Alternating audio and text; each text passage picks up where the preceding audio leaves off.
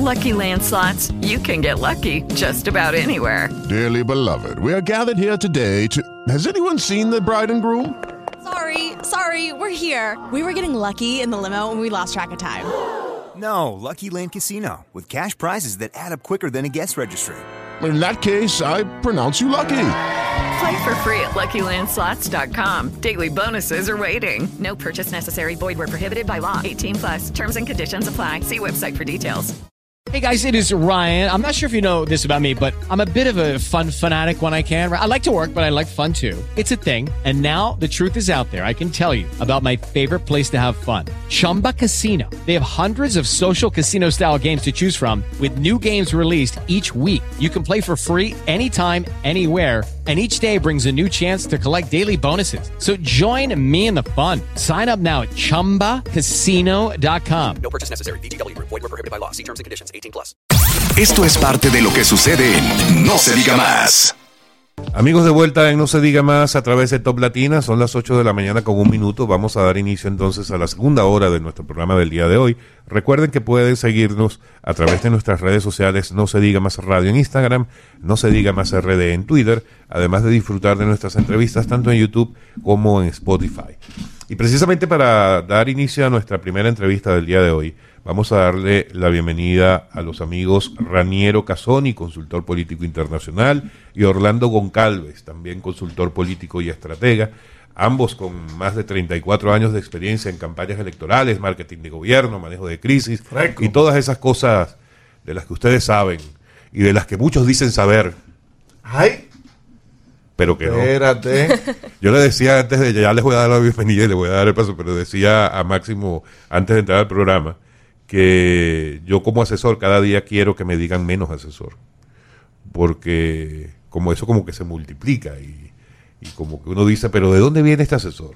Bueno, pero somos 8 mil millones de habitantes, debe haber Deben haber asesores. Pero bueno, vamos a darle la bienvenida. Muy buenos días, gracias por estar con nosotros, Raniero, Orlando. Buenos días, aquí un placer estar con ustedes. Buenos días, un gusto estar con ustedes y con la audiencia. Lo que yo decía, ¿cómo todavía se puede ser uno, cómo todavía uno puede estar orgulloso de que le llamen a uno consultor? Sobre todo en el área política, cuando ahora cualquiera dice serlo. Bueno, es un gran compromiso. Eh, parte de la profesionalización de la comunicación política hoy, parte de que bien es importante la experiencia, bien es importante la intuición, pero también hay un cambio de era en el que si no estás adaptado a las nuevas tendencias, dejas de estar actualizado. Yo siempre comparo el oficio de consultor político con un médico. Porque el médico no te cura. El médico primero te ve, te dice, te hace una entrevista. Empieza a, a verificar qué tienes, cuáles son tus síntomas, qué, qué, qué presentas, eh, cómo has estado. Y te empieza a preguntar cosas que uno se le olvida. Y entonces uno está haciendo memoria, tratando de, de responder eso. Y después te dice, bueno, ahora tienes que hacerte estos exámenes. Y uno va, se hace los exámenes y regresa donde el médico y el médico ve, estudia los exámenes y te dice, bueno, aquí está. Tienes un problema con el azúcar, eh, aquí tienes estas pastillas, tienes que seguir esta dieta, hágalo. Si tú no sigues la dieta, no te comes las pastillas, no te tomas las pastillas a tiempo, como debe ser, ¿qué va a pasar? El paciente se enferma, se empeora. ¿Pero de quién es la culpa? ¿Del médico o del paciente? Lo mismo ocurre con la consultoría política. Tienes un enfermo con cáncer. Se refiere a Máximo. Pero ni en broma, por favor. Ni en broma. No, no, no, no, no. Luego tenemos, Libertad de expresión ante todo. luego tenemos los consultores políticos. Cuando tenemos una- un proyecto político, lo primero que hay que hacer es una entrevista. Muchas veces nos, nos vemos con candidatos que nos tienen claro para qué aspiran a una posición electiva. Y es allí donde nosotros decimos, bueno, ya va. Si esto no está claro en esto, no va a ir bien. Otros dicen lo que quiero es poder. Ok, muy bien. Todos, que esto- cuando uno le pregunta a un candidato qué quiere, ellos tienen que responder como las mises a nivel público. Las mises, cuando tú le preguntas qué deseas para el mundo, te dicen yo quiero la paz mundial y que no haya niños con niños este, desnutridos. Y cuando tú le preguntas a un candidato por qué quiere llegar, pues te van a decir todos que por el bien común. Pero más allá de eso, hay que escudriñar por qué la aspiración, cuál es su alineación en el sentido de que si está claro entre lo que piensa, entre lo que siente y lo que dice. Y más en esta época donde es muy fácil cambiar de partido, cambiar de plataforma y no tener claro hacia dónde van. Eso no quiere decir que los partidos tengan claro hacia dónde van, porque una de las cosas que también tenemos en esta nueva era es que los partidos políticos se quedaron atrás. Son instituciones que no entienden que hay que reformar su esencia. Antes eran los articuladores de la demanda de la sociedad, porque la sociedad no tenía cómo expresarse. Hoy todos tienen un podcast, tienen un Twitter, tienen un Facebook, tienen un Instagram. Y ya yo necesito, ya no necesito a un partido político para que hable por mí, ya yo le escribo directo a esa persona. Y los partidos políticos no entendieron eso, entonces se han quedado como plataformas electorales y como plataformas electorales son pragmáticas. Y al ser pragmáticas, cambió la democracia también. Entonces. Y, y de ahí viene que, por ejemplo, ante los grandes problemas sociales, tú no ves una opinión determinante o una posición de un partido político frente al tema de los accidentes de tránsito, al tema del, del problema de la salud, de la muerte neonatales, no tienen ningún tipo de... Es mucho más grave el problema. La pandemia nos cambió, cambió todo. La pandemia ha afectado la salud mental de la mayoría, de, bueno, no de la mayoría, pero un grupo importante de la población. Por ejemplo, Tú sabías que en nuestra región, Centroamérica y el Caribe, se suicidan 10 niños de manera diaria. La semana pasada tuvieron ustedes dos casos aquí. Sí. Y eso es producto de esos desequilibrios. La escala de valores está cambiando en, en los ciudadanos. Las prioridades están cambiando en los ciudadanos. La- el tipo de, la personalidad está cambiando en la mayoría de los ciudadanos. Y si a eso le sumas el informe de Latinobarómetro 2023, que dice que el 62% de los dominicanos no está eh, satisfecho con la democracia, que el 63% de los dominicanos dice que no le importa un gobierno no democrático siempre que resuelva los problemas. Y de ahí Si se le, van a un Bukele. suma, si le suma que el 74 dice que este, los partidos no están haciendo un buen trabajo, si le sumas que el 56 dice que puede haber democracia sin partido, oye, esto cambió, el juego cambió. Entonces cambió, cambiamos nosotros, cambió la manera como nos relacionamos, cómo hacemos negocios, cómo nos comunicamos, por supuesto cambió la sociedad, por supuesto cambió la política. Entonces yo, yo llegué eh, hace dos días y del aeropuerto para acá vi montones de vallas. No hay, no hay un país que ame tanto las vallas Como este. como este. Pero yo me pregunto, porque todas las que vi, yo no vi una que tuviera un mensaje que me hiciera reflexionar o pensar o me impactara o me conectara. Todos con la foto muy bonita, con el nombre en grandote, pero ¿qué más? Entonces invierten, pero no invierten en investigar cómo diablos me voy a conectar con la gente, cómo hago que la gente dialogue conmigo. Eso es lo que está sucediendo hoy día y las reglas del juego cambiaron radicalmente, pero la gran mayoría de los líderes políticos no como que no se han dado cuenta de eso.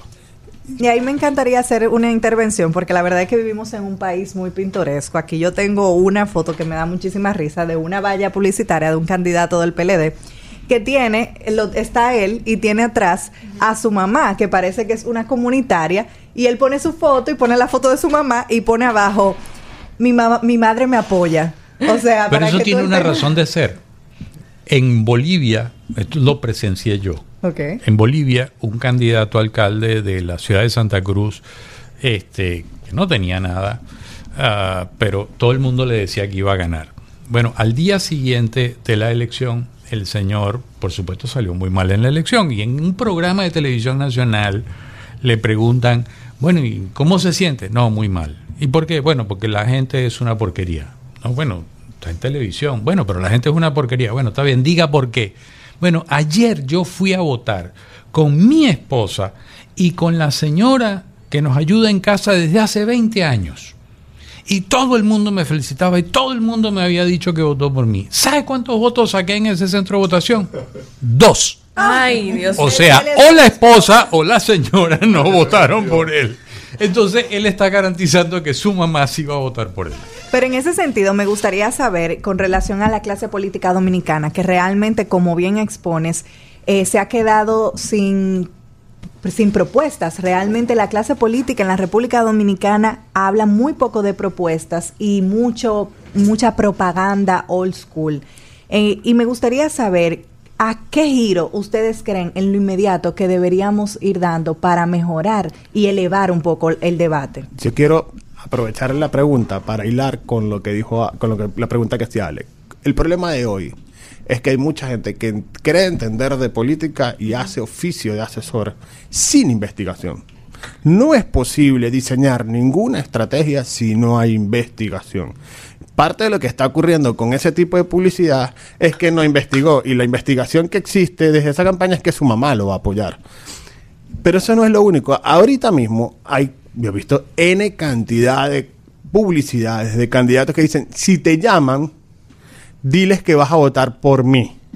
Entonces, eso es como que tú le digas a, la, novia o a tu novio, si de alguien te coquetea, dile que estás, que tienes novia o que tienes novio. O sea, eh, no tiene sentido, porque no hay una estrategia detrás. Y es por eso que estamos trayendo la simulación de campañas electorales. A eso iba, Arniero, para que nos hables de eso, porque es precisamente un momento en el que se hacen tan importantes este tipo de talleres de los que nos vas a hablar, para que la gente empiece como que a, a enfocarse en lo que realmente puede ocurrir de cara a un proceso electoral, cómo prepararse, la toma de decisiones y me gustaría entonces que habláramos de este taller de simulación electoral que ustedes traen aquí a la capital. Bueno, es una actividad eh, que la hemos realizado ya en periodos anteriores, esta vez con una, un enfoque más de tres días de simulación donde no son conferencias, eh, donde no tienes participación, sino por el contrario, es un cupo reducido de 40 personas que van a vivir una simulación real de una campaña electoral, donde van a tener un país creado con un municipio, porque es una elección alcalde, y en esa elección alcalde hay cinco partidos. Esos cinco partidos se dividen, porque si vienen en equipo, lo mejor es dividirlos, porque en campaña tú normalmente a veces no eliges quienes están a tu alrededor y a veces necesitas negociar con quienes están allí. Entonces tenemos conferencias, por ejemplo, la de Nelson Espinal Báez, experto en negociación, que no es consultor político, es consultor en negociación. Pero ¿qué es tan...? Y totalmente, y es precisamente por eso lo hemos involucrado, porque uno de los grandes problemas hoy de la democracia es que estamos dejando a un lado la importancia de la negociación y la concertación. Tenemos a don Orlando Goncalves, al que yo le llamo la cardenal de la comunicación política, por, su, por sus orígenes en cuando empezó en Venezuela, pero digamos, este, tiene 34 años de experiencia, ha participado en todas campañas electorales en todos los países, creo que menos de dos, Uruguay y Chile. Son los dos países que le faltan a, Orlando todavía. Eh, pero es una trayectoria de 34 años.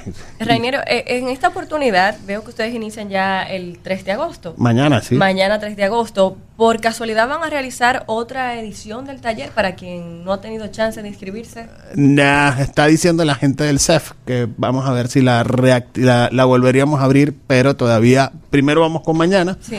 Y probablemente la nueva fecha sería finales de octubre, principios de noviembre. Una característica especial de este taller, esto no es una conferencia donde van 100 personas, 200 personas, esto es un taller teórico práctico. Muy bien.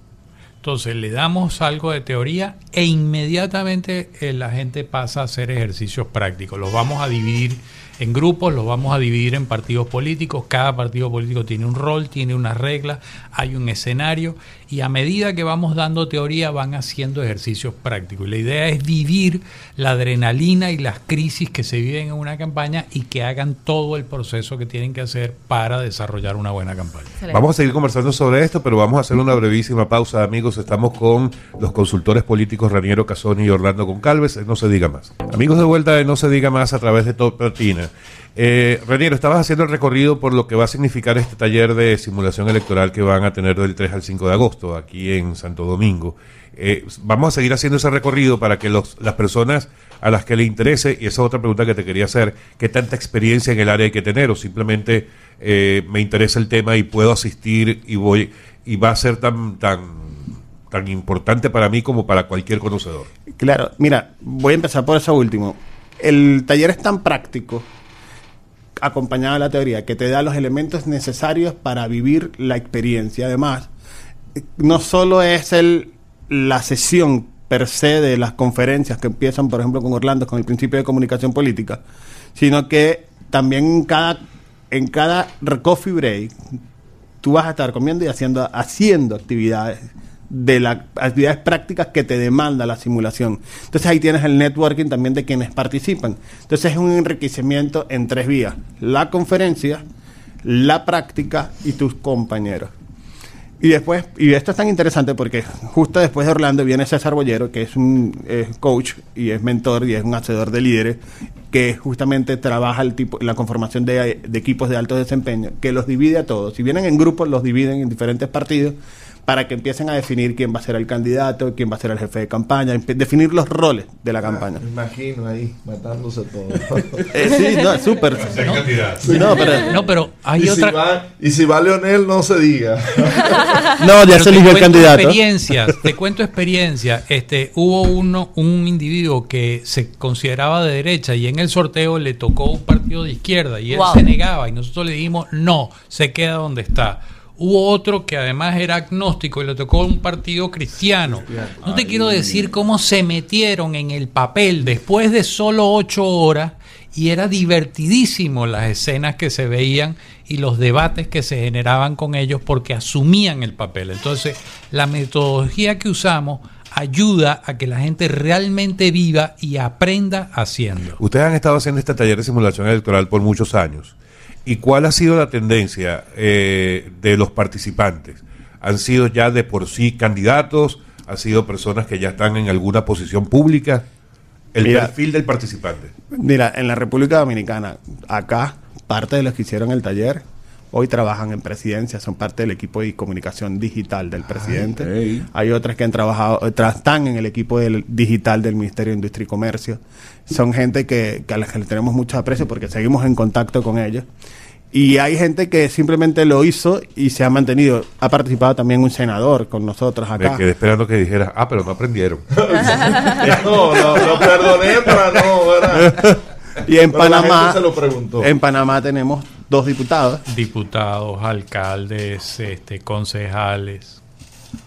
Marcelino, tienes una pregunta Sí, desde la, allá de pregunta, la pregunta es la siguiente. Lo- los políticos dominicanos tienen por como particularidad colocar el nombre y el apodo, o sea, el oficio que ellos hacen en su campaña. ¿Qué tan favorable es esto a la hora del elector elegir a ese político? Por ejemplo, nosotros tenemos candidatos a regidores, eh, Ñonguito La Grasa, diputado, eh, Juancito... El mecánico. A todas del sobrenombre de la persona. Sobrenombre. sobrenombre. ¿Qué, qué, qué tanto influye esto?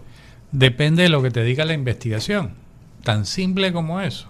O sea, el, el método de mojar el dedo y levantarlo a ver para dónde sopla el viento no funciona. La investigación es lo que te dice cómo te conoce la gente, cómo te percibe la gente, cómo te visualiza la gente. Y en función de eso tú resuelves si usas tu sobrenombre, tu apodo o si usas tu nombre correcto. Voy a poner un ejemplo. Sí. Aquí mismo. Yo conozco a Dante como Dante, ya escuché Máximo, yo pero pero yo soy yo tengo yo porque lo veo en las redes sociales y cada vez que hace un comentario le dicen Dante. pero aquí le dicen Máximo. Entonces, ¿qué va- ¿cuál es el nombre que él va a poner como candidato? ¿Máximo o Dante? Que ni sabe por qué está en el partido que está. Pero por favor. Una consulta. A ver, no me cobren por esto, pero e- es, Ay. para edificación de quienes nos escuchan. Usted, Orlando, que tiene experiencia de 34 años, ¿qué tan pintoresca es la, la política en, en otros países? Porque, por ejemplo, aquí tenemos que dividir los candidatos, por ejemplo, de, del Distrito Nacional como tal, fuera de lo de cualquier otra provincia, porque esta es la, el distrito donde están los medios de comunicación, donde es el tema mediático, donde sí se trabaja un poco más el tema de las propuestas, pero te vas, por ejemplo, a Bonao, a Pedernales, a Montecristi, y es prácticamente una política totalmente clientelar la que se realiza. Mira, desde el Río Grande al norte de México, frontera con los Estados Unidos, hasta la Patagonia, tenemos cromosomas latinos, con sus particularidades. Panamá y República Dominicana tienen dos características. Son cromosómicamente felices. Eso es una cosa que a mí me encanta y Sí, por se eso. te va la luz, pero No, no, aplaudes. tú estás feliz, tú estás feliz. Sí. Este, pero con sus particularidades hay esas diferenciaciones. Hay políticos con ah, que piensan más en la propuesta, hay políticos más folclóricos, hay de todo. En la viña del Señor hay de todo, dicen por allí. Consider- considerando que una gran proporción del voto de las próximas elecciones corresponde al voto joven, eh, ¿cuáles aspectos deben tomar nuestros políticos que ya están empezando su campaña para poder corresponder a esas exigencias de una sociedad que cada día tiene la vara más alta, precisamente por ese voto joven? Mira, lo primero es escuchar. Yo no conozco ningún animal, incluido el ser humano, que tenga dos bocas y una sola oreja. Todos tenemos Sí, dos oídos. Ahí hay un mensaje clarísimo. Primero, escuchar. Segundo, investigar. Cuando hemos hecho focus group últimamente con los jóvenes, nos hemos dado cuenta que cuando le pedimos, bueno, ¿cómo te visualizas tu futuro? No son capaces de visualizarlo. El impacto de la pandemia ha sido tan brutal que viven el día a día. Ellos no van a la universidad autónomamente, los que van a la universidad o los que van al colegio, pero no saben para qué van no se visualizan trabajando como profesionales o, ejerciendo, eh, creando una microempresa o, o un, un proyecto productivo. No lo visualizan. Entonces, eso implica que tú tienes que sentarte con ellos, tienes que escucharlo y tienes que investigar mucho para poder encontrar los conectores y colocarte a su nivel y poder encontrar los canales correctos de comunicación tú te vas a comunicar con ellos muy probablemente con TikTok. Ellos no van a ir a un meeting, ellos no van a ir a una caravana, a menos que vayan en grupo porque se van a tomar unos tragos y, y- Un y- coro. Así es. No, y pero, Entonces, ya- pero al final están en el evento, pero tienen el teléfono en la mano viendo YouTube o, o claro, distraídos están en otra cosa. Están ahí, pero no están en su mundo. Entonces, en este taller, parte de lo que vamos a hablar con, con ellos y a ejercitar con los participantes es justamente técnicas de investigación, porque les vamos a decir, bueno, aquí tienen estos instrumentos, cuál es el que ustedes van a comprar, porque es una simulación, cuáles van a comprar, cuáles van a usar para diseñar su estrategia. ¿Puede ocurrir en este taller de simulación electoral que llegue un participante que ya sea aspirante a alguna posición de cara al 2024 en este caso? Y no sé si ha ocurrido en el pasado en otros talleres, que tras estar en el taller diga, no, mira, esto no es para mí. Eso iba a decir, de- de si había- Eso ocurre. Nos pasó en Panamá eh, con una persona eh, con una característica muy especial. Su papá fue político, su papá ejerció un, un rol importante cuando salieron de la dictadura de Noriega, eh, pero fue su papá, es un hombre de 76 años. Entonces le inculcó al hijo para que se metiera y el hijo estuvo absolutamente desconectado y al final del taller yo me acerqué porque además le tengo profundo cariño y agradecimiento al papá por lo que hizo por Venezuela. Le dije, oye, pero a la final, ¿qué vas a hacer? Me dice, yo estoy convencido después de verlo a ustedes, de oír todo lo que ustedes dieron, que esto no es lo mío. Mi papá me, me, me, me envolvió y me entusiasmó, pero esto no es lo mío. Yo, yo con esto no puedo. Es obvio que no, pero Reiniero, ¿por qué cuando no se puede hacer política sin un consultor que, que te trace por lo menos las, las pautas? Por la misma razón que un médico no se puede operar a sí mismo. No tienes la visual, no tienes la experiencia, digamos, y aún si habiendo, yo, por ejemplo, yo he tenido en mi vida, he sido consultor político y he sido activista político. Cuando yo fui activista político, yo tuve gente que me decía las cosas, o sea, que me hizo la consultoría a mí.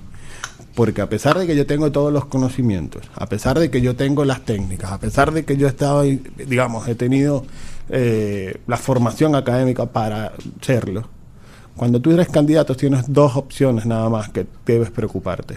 Buscar votos y buscar dinero, más nada. Tú no te puedes preocupar ni siquiera por gerenciar la campaña electoral.